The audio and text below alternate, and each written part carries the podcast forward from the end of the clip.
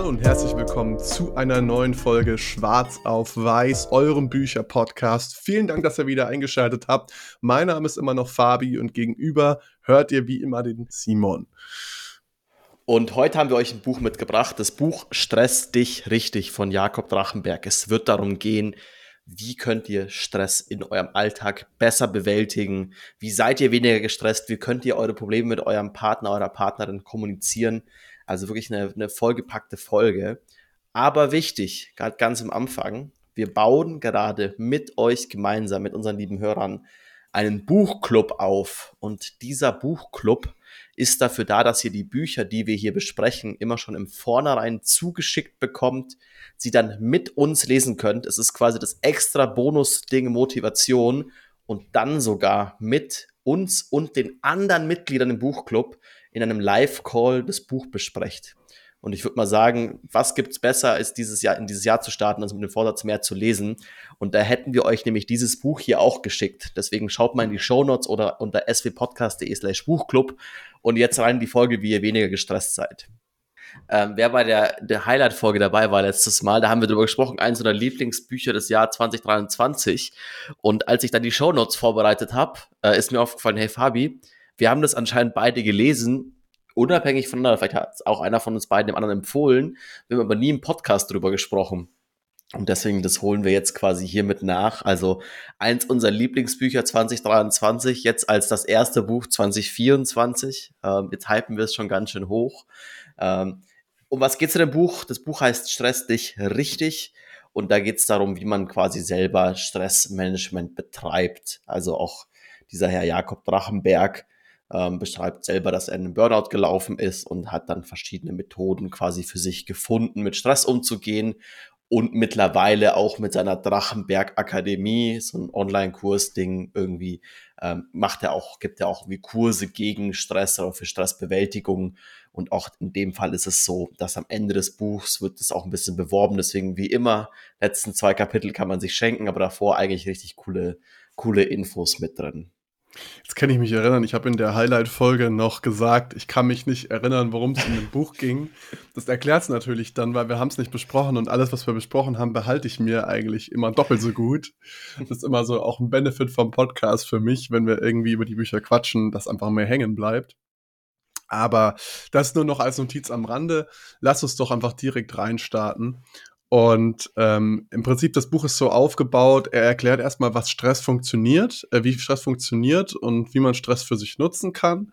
Und dann geht's um sogenannte Entscheidungen, die jeder treffen muss, ähm, um besser mit Stress zurechtzukommen. So. Und das sind dann quasi die einzelnen Methoden auch aus seiner Drachenberg-Methode, ähm, wo wir auch noch drauf eingehen. Also es ist relativ viel auch aus anderen Büchern hier übernommen, zum Beispiel gewaltfreie Kommunikation von Marshall Rosenberg, wo wir auch schon drüber gesprochen haben und und und, aber da kommen wir dann im Einzelfall noch drauf zu sprechen. Ähm, so, die erste Frage, die wir uns gestellt haben, natürlich, als wir in das Buch reingestartet sind, ist, was ist ähm, überhaupt Stress und wie kann man Stress für sich nutzen? Und Stress ist im Wesentlichen einfach eine Reaktion vom Körper. Die ist so alt wie Menschen, also noch viel, viel älter. Die kann man auch in anderen Tieren nachweisen. Und Stress ist quasi eine körperliche Reaktion auf eine Bedrohung. Das heißt, ähm, wenn ihr zum Beispiel in der Savanne von einem Löwen angegriffen werdet, so, dann schüttet euer Körper Stresshormone aus, damit ihr eben besser denken könnt, schneller laufen könnt ähm, und eben alles andere ausblenden könnt, um eben dieses Überleben zu sichern vom Körper. Ja, also Stress ist wirklich eng verbunden mit dieser Fight-of-Flight-Reaktion. Und diese Fight-of-Flight-Reaktion ist im modernen Leben, da sie aus einem relativ urzeitlichen Teil unseres Gehirns stammt, ähm, oft sehr, sehr hinderlich, weil wir nicht bewusst darüber kontrollieren können, mehr oder mehr oder weniger bewusst darüber kontrollieren können.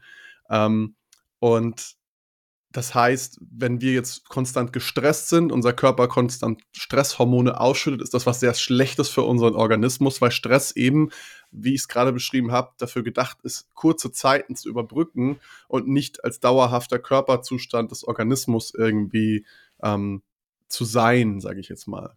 Mhm. Das eben so ist, dass wir haben dieses vor dem Löwen weglaufen nicht mehr, aber in vielen Berufen, in einfach auch wie unsere Welt heute funktioniert, ist es halt so, dass man dauerhaft gestresst ist. Und dann ist es halt irgendwann ein Problem, weil halt Stress ist ein bisschen wie, keine Ahnung, ähm, ihr ertrinkt und dann schüttet der Körper irgendwie Adrenalin aus und Stress nur Adrenalin, also verschiedenste Chemikalien, die in eurem Gehirn was anrichten, die euch eben helfen, euch zu fokussieren, aber natürlich wie alles im Leben, nichts passiert ohne eine Gegenreaktion. Und die Gegenreaktion ist natürlich, dass andere Körperfunktionen halt schlechter funktionieren, wenn man sagt, okay, ich muss mich jetzt voll darauf konzentrieren, vor dem Löwen wegzulaufen, nicht zu ertrinken. Wenn man das aber halt auch hat, jeden Tag und morgen aufsteht, die erste E-Mail liest, dann ist es auf Dauer was, was dem Körper sehr schädlich ist. Ist ja auch was, was wir in Outlive in dem Buch auch hatten. Ähm, ist so ein Punkt, grad, natürlich auf gerade psychologisch ist Stress mit das Schlimmste für euch, ist auch ein Vor- Vorbedingungen für viele Erkrankungen. Da gibt es dieses Burnout-Syndrom, dann gibt es irgendwie alle möglichen ähm, anderen psychologischen Krankheiten, die halt durch Stress oftmals bedingt werden. Und das möchte eben der Autor in dem Buch und das möchten wir euch in dieser Folge mitgeben, wie man vielleicht an bestimmten Punkten was dagegen machen kann. Ähm, das Buch heißt Die neun Entscheidungen für mehr Gelassenheit, ähm, was da auch wie bei fast allen Psycho-Folgen, Psycho die wir machen, ähm, so, es gibt einfach auch Momente, wo euch diese neuen Schritte nicht mehr helfen, so, und dann ist es wichtig, ähm, dass ihr euch da professionelle Hilfe irgendwie holt. Also es gibt einfach Punkte, wo es nicht mehr Stress ist, wo es schon eine, wirklich eine Erkrankung ist, wo ihr nichts machen könnt, was okay ist. So, ihr seid nur Menschen, wir alle sind nur Menschen. Ähm, holt euch da Hilfe. Also auch da, wenn ihr sagt, ihr fallt da irgendwie rein, dass ihr okay, lest super viele Selbsthilfebücher, merkt, hey, mir geht's trotzdem nicht besser, ist irgendwann auch ein Punkt erreicht, wo ihr euch nochmal von außen gut ausgebildete Leute, die viel Geld dafür verlangen, was aber von der Krankenkasse bezahlt wird, äh, holen könnt, um euch da zu helfen. Nur, nur das kleine Weg am Rande, weil die erste Entscheidung, die er quasi da mitgibt, ist die Entscheidung, ich übernehme Verantwortung. Und da geht es vor allem darum, Verantwortung für sein Leben und für seinen Stress zu übernehmen. Und das war auch schon, ich habe das auch mal äh, ein paar Freunden erzählt, die meinten auch so, ja, okay, gut, klar, das ist irgendwie so Victim-Shaming, du bist die Leute, die gestresst sind, sollen auch noch Verantwortung übernehmen. Äh, so ist es nicht gedacht. Also es ist nicht gedacht im Sinne von, ja, okay, du bist selber schuld, wenn du gestresst bist, aber halt quasi eine Form von Selbstwirksamkeit euch zu geben und sagen, hey, egal was ihr macht, ihr könnt das selbst entscheiden. Wie gesagt, unter der, unter der Klammer von, wenn ihr nicht wirklich schon psychologisch krank seid. Ähm, aber ihr könnt selber sagen, hey, ich, ich höre meinem Job auf, ich trenne mich, ich mache alle möglichen Dinge in meinem Leben, kann ich verändern. Und das möchte dieses Kapitel mitgeben. Also nochmal, um klarzustellen, es geht hier nicht um Schuld. Also ihr seid nicht schuld, wenn ihr gestresst seid, aber ihr müsst eben die Verantwortung für die Situation übernehmen. Und das heißt halt, dass ihr ein Bewusstsein dafür bekommt, was passiert ist und wie schädlich das für euch ist, um beim nächsten Mal irgendwie was anderes machen zu können. Wir haben jetzt eine Kategorie noch nicht eingeordnet. Das ist der sogenannte positive und der sogenannte negative Stress. Und der Autor nennt das Eustress und Distress oder Distress.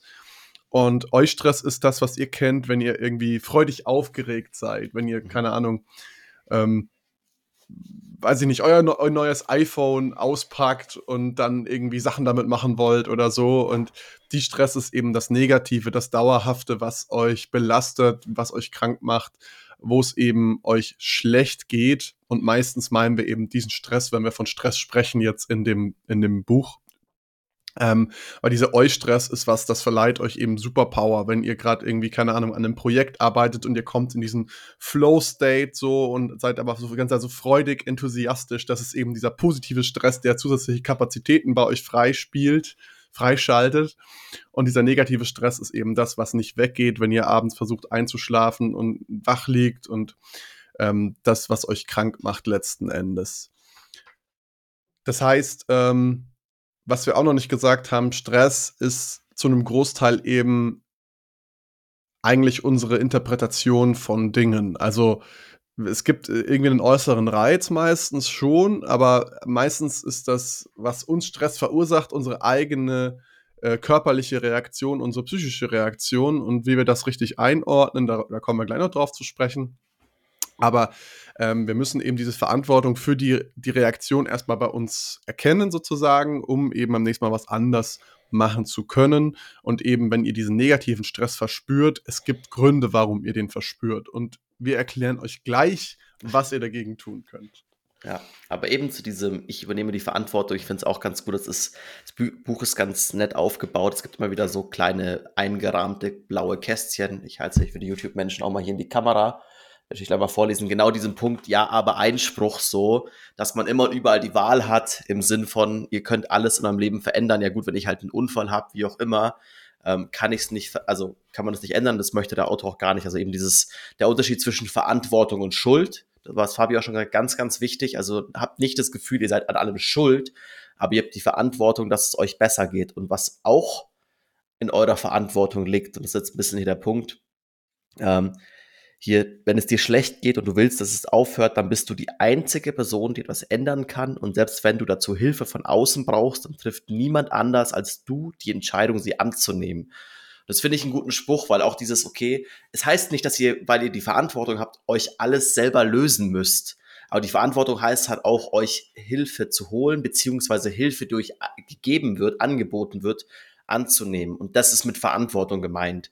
Und das ist auch was, was in der Psychologie super wichtig ist. Da sagt, hey, ich habe eine sogenannte Selbstwirksamkeit. Ich kann diese Situation, mein Leben verändern. Und das könnt ihr immer, wie gesagt, das könnt ihr immer sagen, okay, ich kann mir Hilfe holen, ich kann das annehmen, ich kann da an diesen Sachen arbeiten, was nicht heißt, dass ihr alleine seid, aber was heißt, okay, trotzdem müsst ihr und dürft ihr diese Entscheidung treffen von, hey, ich bin gestresst, mir geht's gerade, mir geht's gerade irgendwie nicht so gut. Das darf man annehmen, den Gedanken und sagen, mir geht's gerade nicht so gut. Ähm, was kann ich machen? Beziehungsweise meine Mama, meine Freundin, mein Freund, mein Ehemann hat mir gesagt, hey du, ich habe das Gefühl, irgendwas bei dir ist aktuell einfach viel immer los im Kopf. Kann ich dir irgendwie helfen? Wollen wir zusammen irgendwie, wollen wir mal in Urlaub fahren? Wollen wir zusammen irgendwie andere Dinge angehen? Ähm, das auch anzunehmen. Und das ist die Verantwortung, die hier in dieser ersten Entscheidung quasi gemeint ist und die euch dann sehr viel helfen kann. Es ist auch eine Entscheidung, am Status quo festzuhalten. Also lasst euch nicht irritieren, wenn ihr das Gefühl habt, ihr seid gefangen irgendwie in einer unglücklichen Partnerschaft zum Beispiel es ist eine Entscheidung zu sagen, okay, ich trenne mich jetzt nicht von der Person, sondern wir, wir machen weiter wie bisher. Also das, das müsst ihr euch nur bewusst machen und nicht eben quasi Tag zu Tag so leben, als wärt ihr fremdgesteuert. Und das ist eben auch ein Stück weit Verantwortung. Lass uns weiter zum, zur nächsten Entscheidung, die der Autor meint. Ähm, Entscheidung 2 heißt, ich akzeptiere, was ist. Und das ist so ein bisschen, da gehen wir ja so ein bisschen in die stoische Richtung. Das heißt, ähm, es geht erstmal, wie Simon gerade auch schon angeschnitten hat, darum, die eigenen Gefühle, die Situation zu akzeptieren. Und ähm, erst wenn wir akzeptiert haben, dass was so ist, wie es ist, dass wir in dieser Situation sind, dann haben wir auch eigentlich eine Grundlage, um was zu verändern, sozusagen. Ja? Also Akzeptanz heißt, es ist so, wie es ist. Es ist nicht zu verwechseln mit Resignation. Ähm, es ist schlecht, so wie es ist. Ja? Er stellt das auch ganz schön hier gegenüber sozusagen den Unterschied zwischen Akzeptanz und Resignation. Und ähm, das ist im letzten Endes eben auch dann die Grundlage für die Weiterentwicklung. Und das kommt so ein bisschen aus diesem Fünf-Phasen-Modell sozusagen, die Trauerstadien, die ihr habt, so, ähm, nämlich Leugnung, äh, Emotionen, heftige Emotionen, Verzweiflung und eben dann am Ende der Schritt diese Akzeptanz und Neuorientierung. Und erst wenn ihr eben diese anderen drei Phasen durchlaufen habt bei einem Trauerfall, dann seid ihr in der Akzeptanz angekommen und dann kann sich, kann sich der Trauernde eigentlich erst so wieder richtig der Welt zuwenden, sozusagen. Also auch hier beim Trauern ist es sehr wichtig, in diesem Stadium der Akzeptanz zu landen. Aber genauso eben ist es wichtig, im Stadium der Akzeptanz zu landen, wenn es um euch selbst geht. Und ihr dürft euch da selber auch nicht schlecht reden oder die Schuld geben. So nach dem Motto, oh, jetzt würde ich mich gerne entspannen, aber ich habe das und das noch zu tun, ich darf mich jetzt nicht entspannen. Ah, warum bin ich so gescheißt? Ah, du bist doch selber schuld, weil du das und das und das nicht erledigt hast. So, das ist so ein Teufelskreis. Da müsst ihr diesen Gedanken eben durchbrechen und ähm, akzeptieren, okay, wie Simon gerade schon gesagt hat, jetzt geht es mir schlecht, äh, ist jetzt gerade so und allein diese Akzeptanz kann oft schon die Folge haben, dass es euch besser geht. Ja, und wenn das nicht reicht, dann kommen wir gleich noch auf weitere Tipps zu sprechen. Mhm. Ein Tipp davon, also es gibt immer wieder auch in diesem blauen Kästchen, gibt es dann sogenannte Sofortmaßnahmen, so kleine Übungen, ähm, die alle nichts weltbewegend Neues sind. Ist eigentlich alles in dem Buch, da kommen wir in unserem Fazit am Ende auch dazu, aber ähm, eigentlich immer ganz schön, das bisschen so einzusteuern. Eine Übung, die ich für mich selber sehr gut finde, weil mich da auch manchmal reinlaufe, dass ich halt merke, okay, genau dieses Gedankenkarussell von, hey, ich irgendwie, wieso bin, ich bin irgendwie gestresst, wieso bin ich gestresst, wieso bin ich so schwach, wie auch immer. Äh, und dann zu sagen, okay, weil man sich ja doch, man ist selbst immer sein größter Kritiker. Und dann ist quasi eine Sofortmaßnahme zu sagen, was würde mein bester Freund, meine beste Freundin in dieser Situation zu mir sagen? Und dann einfach nachdenken, okay, was würde mir jemand anders raten? So, hey, im Sinn von, ja, das passt schon, wie du es machst, boah, du hast eh schon viel geschafft, oder hey, das ist auch mal okay, dein, dein Chef ist ein Arsch. So. Oder umgekehrt, ähm, wenn dein bester Freund, deine beste Freundin gerade in dieser Situation steckt, was würdest du ihm oder ihr sagen? Und dann versuche mit dir genauso liebevoll umzugehen, also diesen, sich ein bisschen rauszuziehen, weil man zu sich selber meistens sehr, sehr hart, sehr, sehr böse ist und halt diese, diesen einen Step zurück, in dem Fall wird das mit dem Bild des Freundes gemacht, ähm, zu sagen, hey, ähm, was würde ich jemand anders raten? Weil meistens, ganz ehrlich, jeder von euch weiß eigentlich genau, was er machen sollte in diesen Situationen, aber man macht es halt irgendwie nicht, wenn man so in seinem eigenen Kopf gefangen ist. Und da finde ich das eine, eine schöne kleine Übung, die einem so, ein, so einen Schritt zurück irgendwie wieder gibt, dass man so einen Schritt weggeht. Im nächsten Abschnitt geht es dann so ein bisschen um die persönlichen äh, Eigenschaften, die jeder mitbringt und was das quasi für Stressanteile auslösen kann. Darüber hatten wir in der Highlight-Folge auch schon ein bisschen gesprochen, deswegen gehen wir jetzt hier nochmal detaillierter drauf ein. Äh, vielleicht kann ja der ein oder andere quasi auch sich selber jetzt erkennen, aber es gibt einige, der Autor nennt das eben Stressanteile, und diese Stressanteile sind eben einfach aus, also so Archetypen, Persönlichkeiten sozusagen ähm, und wie das zu dem täglichen Stress beiträgt, Stressniveau beiträgt, wenn ihr eben diese Charaktereigenschaften habt. Und der erste davon ist der Perfektionist, die Perfektionistin. Und das gehört so mit zu den am weitesten verbreiteten Stressanteilen. Und dieser Stressanteil kann auch immer was Gutes für dich tun, ja. Ähm, das heißt, wenn du jetzt zum Beispiel ein Hobby hast oder in einer Beziehung bist oder wenn es um deine Ernährung geht und so weiter, kann dieser Stressanteil dafür sorgen, dass du es eben akkurat nimmst, dass du dir jetzt eben nicht die Tüte Chips abends noch auf dem Sofa reindrückst. Also das bringt dir häufig was in deinem Leben, wenn es irgendwas zu optimieren gibt eben. Aber es kann eben auch schlecht für dich sein, weil es kann dazu führen, dass äh, du immer abhängig bist von äußerer Zuwendung bei mangelndem Selbstwertgefühl. Das heißt, dass du Angst hast, Fehler zu machen. Das heißt, dass du äh, Angst hast, nicht gut genug zu sein. Und dann führt das eben absurderweise dazu, dass du gar nichts mehr auf die Kette kriegst, weil du eben Aufgaben ewig aufschiebst, weil du weißt, du kannst es nicht makellos perfektes Ergebnis liefern und das stresst dich dann wiederum. Dann gibt es den nächsten Stressanteil, den nennt er Superwoman oder Superman. Und da geht es quasi darum, dass diese Menschen sich nur auf sich selbst verlassen können. Ein Superman, eine Superwoman ähm, braucht keine Unterstützung, braucht keine Hilfe, kann alles alleine machen.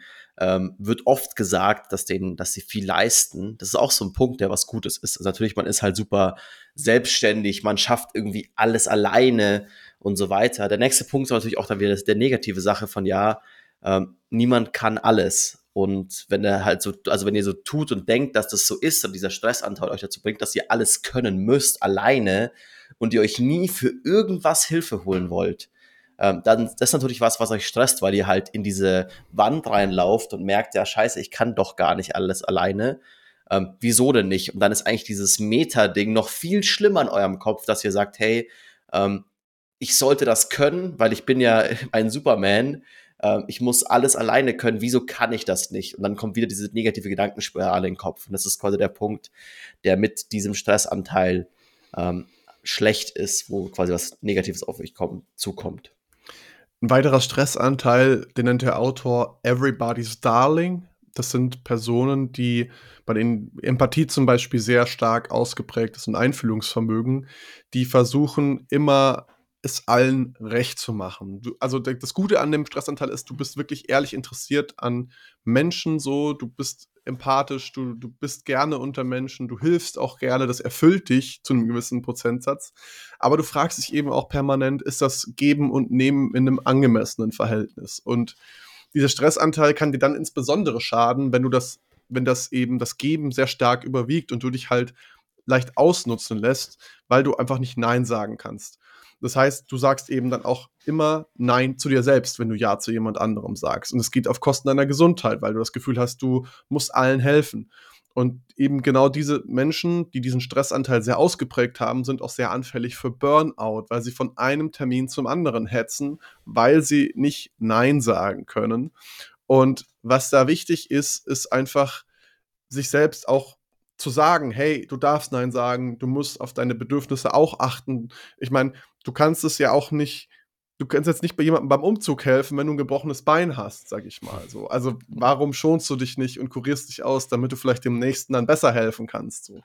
Also so solche ja, du Gedanken. darfst auch keinen Bock haben, so kannst du auch eine heftige Woche der Arbeit haben und sagen, hey, ich kann, ich habe jetzt keine Lust auf den Umzug. So, ich habe bis die letzten fünf Umzügen geholfen, tut mir leid, war nicht bei dir jetzt diesmal nicht, ist auch okay. So, ja, und das ist halt so, ihr müsst euch da, ihr müsst da eben versuchen, diese Gedankenmuster zu durchbrechen. Das ist einfach ein ganz wichtiges Kernelement von dem Buch. Äh, denke über deine Gedanken nach. Damit kommen wir zum nächsten Stressanteil, und zwar den Stressanteil Selbstzweifler. Und da geht es halt darum, bloß keine Risiken einzugehen. Äh, ich kann das eh nicht, was ich machen sollte. Also immer dieser Gedanke von, ja, äh, auf gar keinen Fall irgendwas zu machen, äh, sich nicht hinzutrauen. Und auch das ist ein Punkt, das tut natürlich was Gutes für euch, weil wenn ihr keine Risiken eingeht, könnt ihr nichts falsch machen, ihr könnt nicht vom Löwen gefressen werden, ähm, ihr könnt nicht enttäuscht werden. Ähm, das ist halt eine Sache, die da, das, wieso dieser Stressanteil existiert und gut für euch ist. Aber natürlich, das kann sich jetzt jeder vorstellen, ähm, ist das halt auch ein Problem, dass halt irgendwie, dass ihr immer in eurer Comfortzone bleibt, dass es für euch wahnsinnig schwer ist, neue Sachen zu machen, euch das sehr stark stresst. Ähm, und das halt so ein Punkt ist, okay, ähm, dass halt Veränderungen euch auch viel Angst machen. Und das ist so ein großes Problem vom Selbstzweifler, dass man sagt, okay, man will halt irgendwie nichts Neues machen. Wenn was Neues aufkommt, euch aufgezwungen wird, dann stresst euch das richtig stark. Der nächste geht eigentlich so ein bisschen Hand in Hand, der nennt sich Bodyguard. Und auch da geht es eben besonders darum, eben Gefahrensituationen zu vermeiden und Risiken zu vermeiden. Also im Vergleich zum Selbstzweifler der eher an den eigenen Skills zweifelt, zweifelt der Bodyguard eher an der äußeren Umwelt zu sagen. Und ähm, das heißt, er, er versucht immer sehr stark alles zu kontrollieren. Und wenn er das nicht kann, dann schadet ihm das immens, weil ähm, Entscheidungen kosten ihn dann sehr viel Zeit und Kraft. Und das sicherlich die ein oder andere schlaflose Nacht ähm, über irgendwelche ja, Vorstellungen oder bösen Szenarien äh, dem ein oder anderen Bodyguard schon gekostet hat. Einfach nur, weil man eben Angst hat, dass irgendwas nicht nach Plan verläuft. Und auch hier könnt ihr eben ja euch selbst wiederum äh, sagen, okay, ich bleibe gelassen, auch wenn ich nicht weiß, was kommt. Ähm, Annahmen über die Zukunft sind bloß Vermutungen, nicht die Realität. Also, dass ihr versucht, einfach euch da wieder in bessere Denkmuster rein zu arbeiten, ähm, rein zu suggestieren. Und jetzt, glaube ich, kommen wir zum Stressanteil. Da ertappe ich sowohl Fabi als auch mich dabei. Und zwar den Stressanteil der Effizienten oder des Effizienten. Ähm, Zeit ist Geld und wer eins von beiden verschwendet, hat es einfach nicht kapiert. Geduld ist nicht meine Stärke. Bei mir muss alles schnell und effizient gehen, sonst werde ich nervös. Äh, also ich glaube, es ist auch was eben was ist sehr positiv, deswegen machen wir hier einen Podcast, deswegen machen wir viel Stuff in unserem Leben, deswegen wird jede Sekunde genutzt, um noch ein Buch zu lesen, um noch irgendwas zu machen und so weiter, aber man halt irgendwie sehr, äh, ja, irgendwie die ganze Zeit in seinem Leben, jede Minute, jede Stunde nutzen möchte, was uns, glaube ich, einerseits sehr gut tut und auch von der Gesellschaft stark belohnt wird, ob das monetär ist oder mit Anerkennung, ähm, so, aber natürlich schadet dieser Stressanteil einem genauso wieder, weil einem Pausen sehr schwer fallen, weil halt irgendwie Pausen als Zeitverschwendung sind, ähm, dass halt irgendwie so Ruhe und Langsamkeit, wie mal einen Sonntag auf der Couch liegen, schon fast irgendwie inneres, inneres Rumblubbern irgendwie in einem aufkommen lässt. Ähm, und auch das natürlich dann wieder Stress verursacht, weil halt in diesen Momenten, wo man eigentlich relaxed sein sollte, man halt merkt von, ja, ähm, ich kann jetzt gerade nicht im Moment sein, ich habe eigentlich schon das nächste To-Do, ich sollte was machen, hier geht's irgendwie weiter. Ähm, und auch da wieder gibt es im Buch ein bisschen Hinweise, wie man damit mit dem Stressanteil umgehen kann. Aber es geht vor allem darum, halt wieder umzudenken und sagen, hey, ich darf irgendwie, manche Sachen brauchen Zeit und ich darf mein Leben irgendwie auch genießen und muss nicht immer das nächste Ding gleich machen. Aber ich glaube eben gerade diesen Effizienten, da tappe ich uns beide ein bisschen mit. Absolut. Ähm, wie, wie, du schon sagst, hat uns aber auch schon viel, äh, viel gebracht im Leben. So, ich glaube, da mhm. ist es ja immer ein positiver und ein negativer Aspekt, auch bei allen Stressanteilen. Der tut einerseits was Gutes für euch, andererseits was Schlechtes. Man muss halt es schaffen, hauptsächlich das Gute zu triggern und das Schlechte zu vermeiden bei den Stressanteilen. Mhm. So ist es auch beim letzten, der nennt äh, sich Controletti Und da geht es eben darum, bis auf dass der Name auch ziemlich weird ist, aber da geht es einfach darum, um die Menschen, die sehr stark gerne alles im Voraus planen. Und das heißt, diese Menschen sind auch meistens sehr gut organisiert und meistens schaffen die alle ihre Aufgaben auch sehr zackig so. Also du hast vermutlich dann im Januar schon deine Reise im August geplant und schon alle To-Dos auf deiner To-Do-Liste vor 10 Uhr morgens irgendwie erledigt so. Aber das Problem ist eben auch, dass ähm, dir immer wieder Dinge einfallen, die du vergessen hast zu planen, die du vielleicht noch hinzufügst. Und damit wird deine To-Do-Liste wieder länger und länger. Gleichzeitig wird dein Alltag aber auch immer unflexibler, weil du eben versuchst, alles im Voraus zu planen und vorherzusehen. Und wenn das eben dann vom Plan abweicht, was tatsächlich passiert, dann löst das immensen Stress in dir aus, weil du das eben nicht vorhergesehen hast. Das heißt, auch hier ist es wiederum wichtig, einfach sich in Erinnerung zu rufen, dass es auch okay ist, irgendwie nicht am Plan immer festzuhalten, sondern eben auch mal spontan zu sein und dass das nichts Schlechtes ist. So. Wenn ihr jetzt euch in einem oder mehreren dieser Stressanteile erkannt habt, ist das auf jeden Fall schon mal der erste Schritt auf dem Weg hin zur bewussten Veränderung sozusagen, ja. Und das heißt, was ihr eben erkennen müsst, ist, was ist mein, was ist mein Stressanteil? Wie oder was tut der für mich im positiven wie im negativen Sinne? Und dann könnt ihr als nächsten Step ähm, überlegen, wie kann ich das für mich zum Positiven nutzen und vermeiden, eben in negative Gedankenmuster zu fallen. So. Und ihr werdet das nicht auf Anhieb schaffen, aber das nächste Mal, wenn ihr euch gestresst fühlt, überlegt mal kurz, haltet mal inne, warum bin ich gerade gestresst? Welcher Stressanteil ist das? Warum habe ich gerade Angst, irgendwie XYZ nicht zu schaffen? Warum ist der Plan äh, anders als der Status quo, etc., etc.? Ähm, und wenn ihr es allein schafft, einmal, zweimal, beim nächsten Mal vielleicht wieder, das zu erkennen und euch eben diese positiven Denkmuster in Erinnerung zu rufen, werdet ihr euch vielleicht schon mal ein Stück weniger gestresst fühlen. Es wird nicht von 0 auf 100 weg sein, so, aber es hilft euch vielleicht besser mit diesem Stress umzugehen und am Ende geht es darum eben, dass wir diese Stressanteile positiv für uns nutzen und nicht negativ gegen uns benutzen lassen. Das finde ich auch, also das ist tatsächlich mein, das ist das meiner Meinung nach das Wichtigste, was in diesem Buch vorkommt, auch jetzt mit diesen Stressanteilen, die sind von dem Mann erfunden, so dass nichts Wissenschaftliches, gar nichts, auch wie die Namen und so weiter, könnte, kann man streiten, oder ob es jetzt auch irgendwie genau diese sechs, sieben Stück sein müssen oder ob man die auch zusammenfassen könnte, aufteilen, wie auch immer, ist auch komplett irrelevant. Aber ich finde, was er sehr gut schafft mit diesem Kapitel, ist halt erstmal zu zeigen, hey, es gibt verschiedene Bereiche, da ist auch wieder so ein kleiner Ankreuz-Test drin, wo ich ja eh ein großer Fan von bin, dass man sich selber irgendwie so ankreuzen kann, dann weißt du wieder genau, was du bist, so.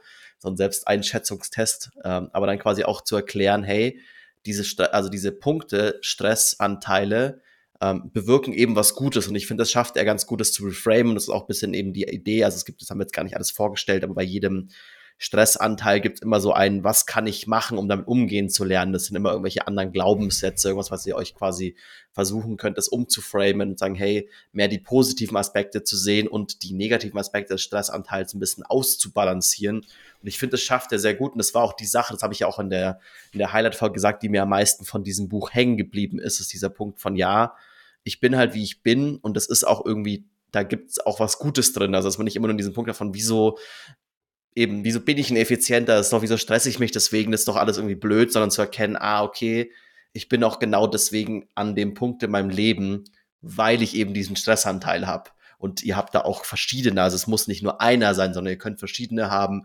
Es kann alles ein bisschen auf euch zutreffen und so weiter. Und ich finde das, also das schafft er sehr gut in diesem Kapitel. Das finde ich ist so ein bisschen der wichtigste Anteil in diesem Buch. Aber lass uns, lass uns weitergehen. Wir haben ja doch noch eine Hälfte des Buches vor uns. ja, im Weiteren geht es dann auch viel eben um Maßnahmen, wie ihr eben dann in solchen Situationen reagieren könnt. Also die erste Maßnahme davon ist so, ähm, was ich auch schon angeschnitten habe, ihr müsst eben erkennen, dass eure Gedanken nicht die Wirklichkeit sind, sondern eben nur eure Interpretation der Wirklichkeit oder eure Vorstellung von der Wirklichkeit. Und unser Gehirn verarbeitet in Millisekunden diese Millionen Eindrücke, die es von allen Sinnesorganen irgendwie bekommt und baut dann halt ein Bild in eurem Kopf zusammen, was irgendwie das Ganze schlüssig erscheinen lässt. Und das ist dann euer Gedanke.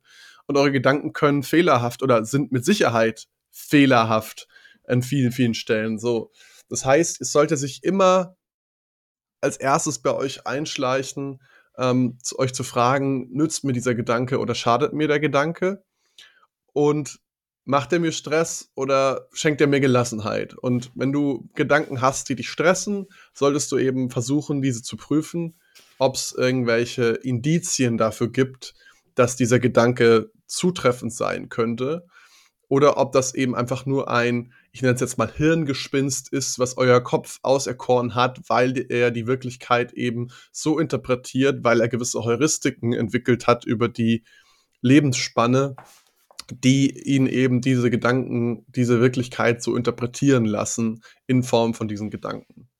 Und wenn du dann merkst, okay, dieser Gedanke ist vielleicht einfach nur ein Hirngespinst, dann hast du eben auch die Möglichkeit, einfach zu sagen, okay, Gehirn, ich glaube dir nicht. Du erzählst mir Müll. Denk mal bitte was anderes. Und auch hier sind wir einfach wieder beim Thema Verantwortung. Ihr müsst eben dann einfach Verantwortung, also einfach ist gut gesagt so, aber ihr müsst eben Verantwortung übernehmen für eure Gedanken und versuchen, diese Denkmuster zu durchbrechen.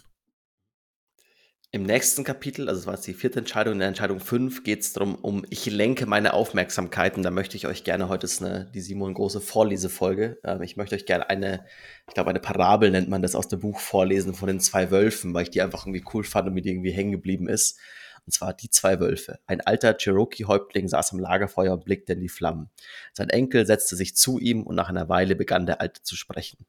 Mein Junge, in jedem Menschen leben zwei Wölfe, ein weißer und ein schwarzer. Der Wolf, der der Dunkelheit ist, das Böse in uns, die Habgier, der Neid, die Selbstsucht, die Lüge, aber auch Zorn und Selbstmitleid.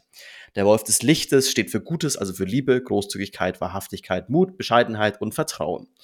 Diese beiden Wölfe kämpfen jedem Menschen von seinem ersten Tag bis zu seinem letzten, auch in mir und in dir und in euch Hörern und in Fabio und mir. Sag mir, Großvater, welcher von beiden gewinnt? Der alte Häuptling sah seinen Enkel an und antwortete, der, den wir häufiger füttern.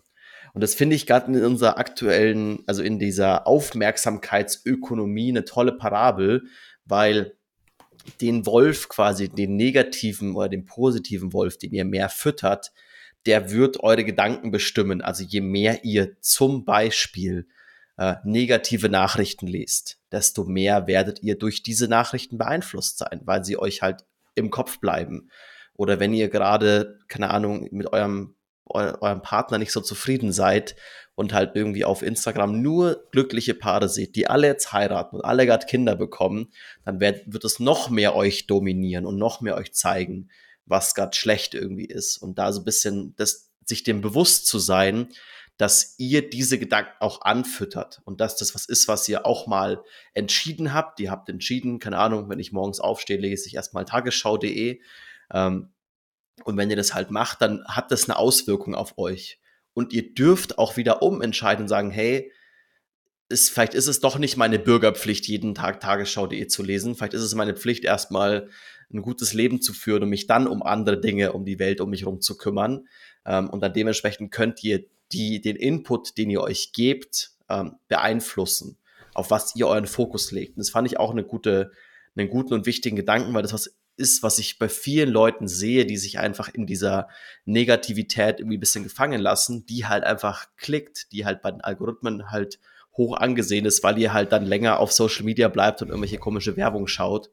Ähm, aber sich auch dem ganz aktiv zu erkennen, hey, ich entscheide gerade, dass ich das schaue, das macht was mit dir, mit mir, möchte ich das? Und wenn ja, ist okay. Und wenn nicht, dann eine, einen anderen Weg gehen oftmals hilft es eben auch dann, den eigenen Fokus auf die positiven Dinge und die Fülle in seinem Leben zu lenken. Also als Beispiel, ich kann mich jetzt drüber aufregen, dass, ähm, keine Ahnung, was ist aktuell politisches Tagesgeschehen, dass die Bahn streikt. Oder ich kann mich halt drüber freuen, dass ich jetzt die Möglichkeit habe, Homeoffice zu machen. So ist jetzt ein bisschen aus der Luft gegriffen, aber ähm, es sind sicherlich auch einige Leute vom Bahnstreik betroffen, die die Option nicht haben. Aber ist jetzt auch nur ein plakatives Beispiel. Es geht darum, den Fokus eben zu shiften auf das dann in dem Moment Positive für euch, was das Negative sozusagen negiert, also umkehrt. Ja, oder auch quasi insgesamt, was ihr eurem Hirn halt füttert. Also ob ihr sagt, okay, ihr hört halt einen Bücherpodcast, der euch tolle Infos gibt, der, ich würde mal sagen, wir sind grundsätzlich eher positiv gestimmt und versuchen irgendwie Spaß an Wissen zu vermitteln. Oder ihr hört halt den ganzen Tag irgendwie True Crime von grausigen äh, Todesmörderfällen und so weiter. Ähm, dann ist es auch was, was mit euch was macht. Und es ist okay, wenn euch das Bock macht, dann hört so viel True Crime, wie ihr wollt, solange ihr diesen Podcast weiterhört. Zwinker, zwinker. Ähm, aber also, dass ihr euch das wenigstens bewusst macht von, hey, ich fütter mein Hirn den ganzen Tag mit Grausamkeiten, dann schaue ich abends noch den Tatort. Das macht auf jeden Fall irgendwie was mit eurem Weltbild. So, das macht was damit, dass ihr denkt, diese Grausamkeiten sind mehr in der Welt, kommen mehr vor, als es eigentlich ist, weil es einfach eure Wahrnehmung ist. Weil wenn ihr halt 80 Prozent des Tages euch mit diesen Informationen umgebt, dann denkt halt euer Hirn, ah, okay, die Welt ist 80 Prozent so. Entsprechend, wenn ihr jetzt das Gefühl habt, um auf das Thema von vorne nochmal einzugehen, ihr seid irgendwie trapped oder ihr habt irgendwie ein Problem mit eurem Partner oder ähm, wenn ihr zum Beispiel den Stressanteil Everybody's Darling sehr stark ausgeprägt habt, dann wird das nächste Kapitel jetzt für euch wahre Wunder bewirken, hoffe ich. Ähm, dafür haben wir eigentlich auch noch eine dedizierte Folge, äh, nämlich die gewaltfreie Kommunikation von Marshall Rosenberg. Deswegen gehen wir da jetzt einfach nur kurz drauf ein. Aber das Problem ist oft, dass wir unsere Bedürfnisse den Meinungen von anderen Menschen von uns unterstellen. Das heißt, wenn du Angst hast, dass jemand glaubt, du ähm, bist ein schlechter Mensch, dann bist du eher gewillt, irgendwie was zu tun, was gegen deine eigenen Bedürfnisse verstößt. Also nehmen wir mal als Beispiel die Krankenschwester, die jetzt fünf Tage am Stück gearbeitet hat also jeden Tag, nicht fünf Tage durch, aber fünf Tage jeden Tag gearbeitet hat und dann diesen einen Tag Pause dringend bräuchte und dann ruft die Chefin an und fragt, ob sie spontan einspringen kann, ähm, weil da eine andere Krankenschwester jetzt gerade krank geworden ist und ähm, das Bedürfnis sozusagen nach Erholung, nach Ruhe, nach Schutz zu Hause wird dann verletzt, weil wir Angst haben, in dem Fall eben dann Nein zu sagen, weil wir eben dem anderen gefallen würden, weil die Meinung von anderen Personen wichtiger ist. Und wie könnt ihr jetzt kommunizieren, dass ihr mal euren eigenen Bedürfnissen nachgebt und eben nicht Ja sagt. Und dafür gibt es eben diese Methode der gewaltfreien Kommunikation und die besteht aus vier Schritten. Nämlich im ersten Schritt schilderst du die Situation aus deiner Sicht und versuchst dich da wirklich auf objektive Fakten zu beschränken. Das heißt, du hast, ich habe wahrgenommen, du hast XYZ gemacht ähm, Im zweiten Schritt erklärst du dann, welche Gefühle das in dir auslöst. Bleiben wir beim Beispiel von der Krankenschwester. Also ich habe wahrgenommen, dass du wiederholt mich gefragt hast, als Krankenvertretung einzuspringen. Ich habe das, äh, ich habe das Bedürfnis nach Erholung. Ich, Entschuldigung. Schon Schritt 3. Ich bin schon bei Schritt 3. Ähm, grätsch mal kurz rein. Äh, Schritt 3 ist Bedürfnis benennen. Das hast du schon perfekt übergeleitet, aber ich wollte, dass wir es klar abgrenzen. Danke. Ähm, das heißt, du würdest erstmal sagen, ich fühle mich erschöpft. Das ist das Gefühl, was das in dir auslöst. Ähm, das dritte ist eben das Bedürfnis nach Erholung zu erklären. Und ähm, du würdest dann sowas sagen wie, hey, ich ähm, muss mich jetzt mal einen Tag erholen, damit ich eine bessere Krankenschwester sein kann.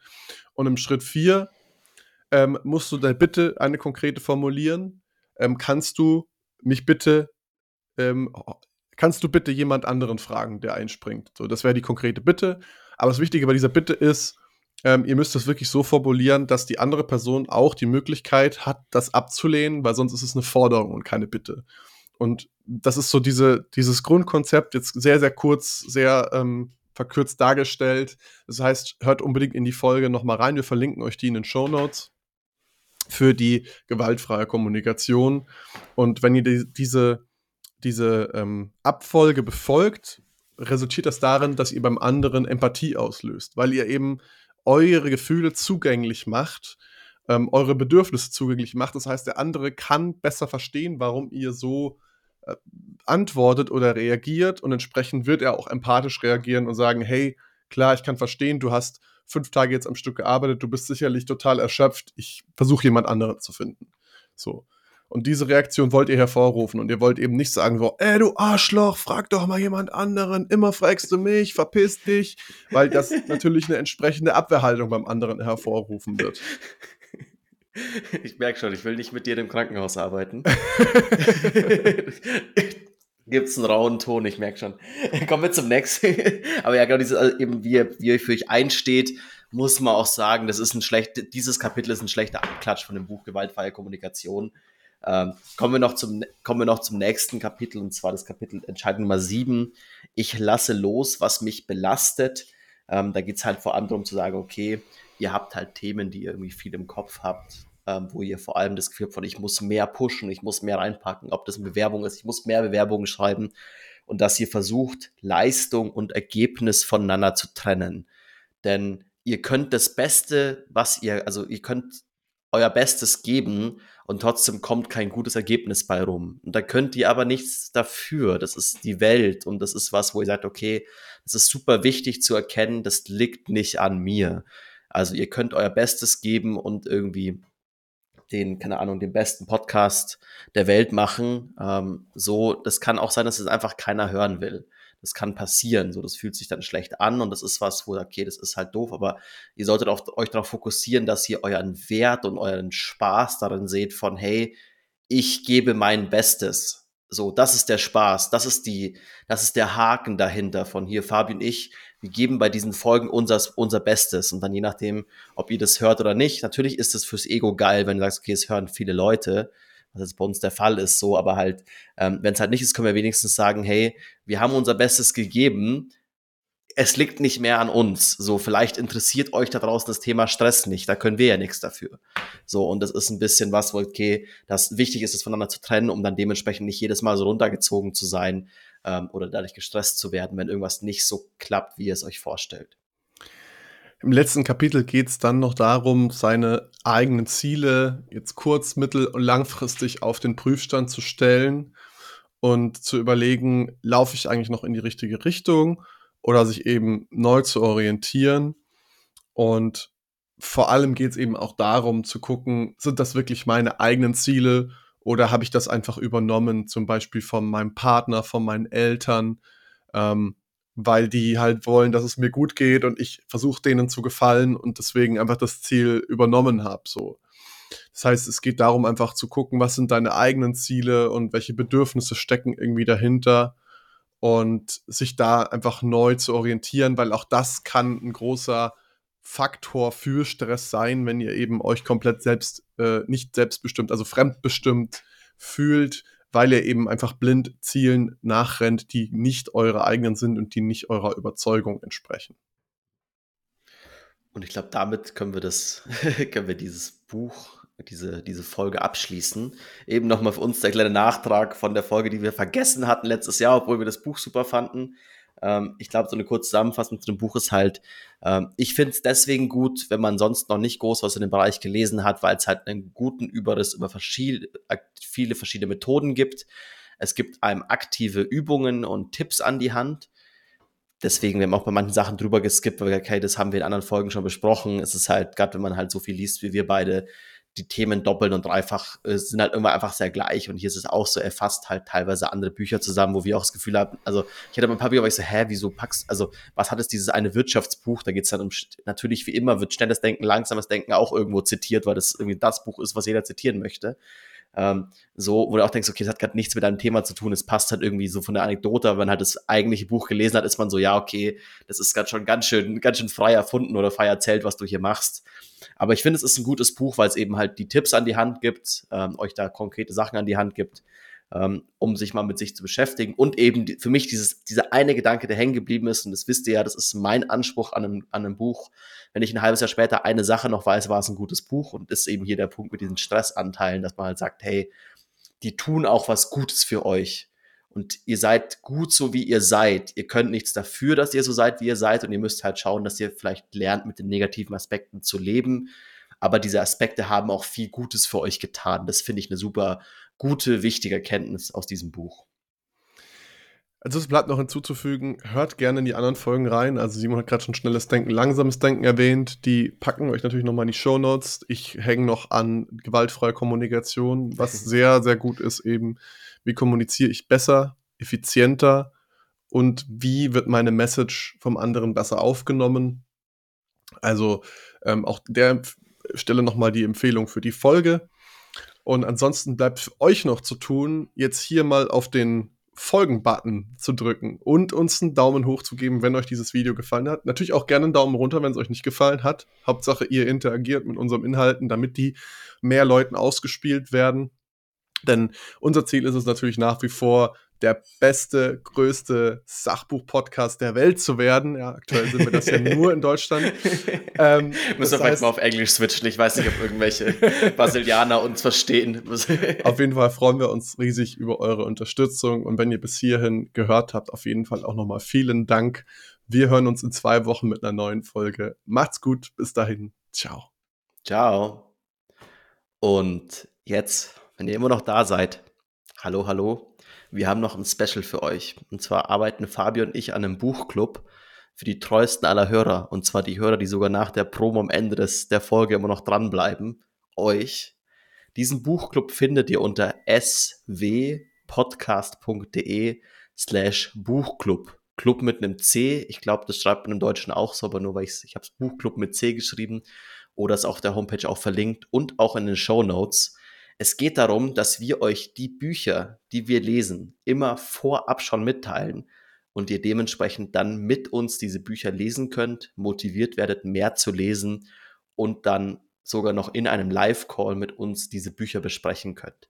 Wir machen das Ganze aber erst, wenn wir mindestens 150 Leute haben, die ein Interesse haben, weil sonst ist es für uns sehr viel Aufwand.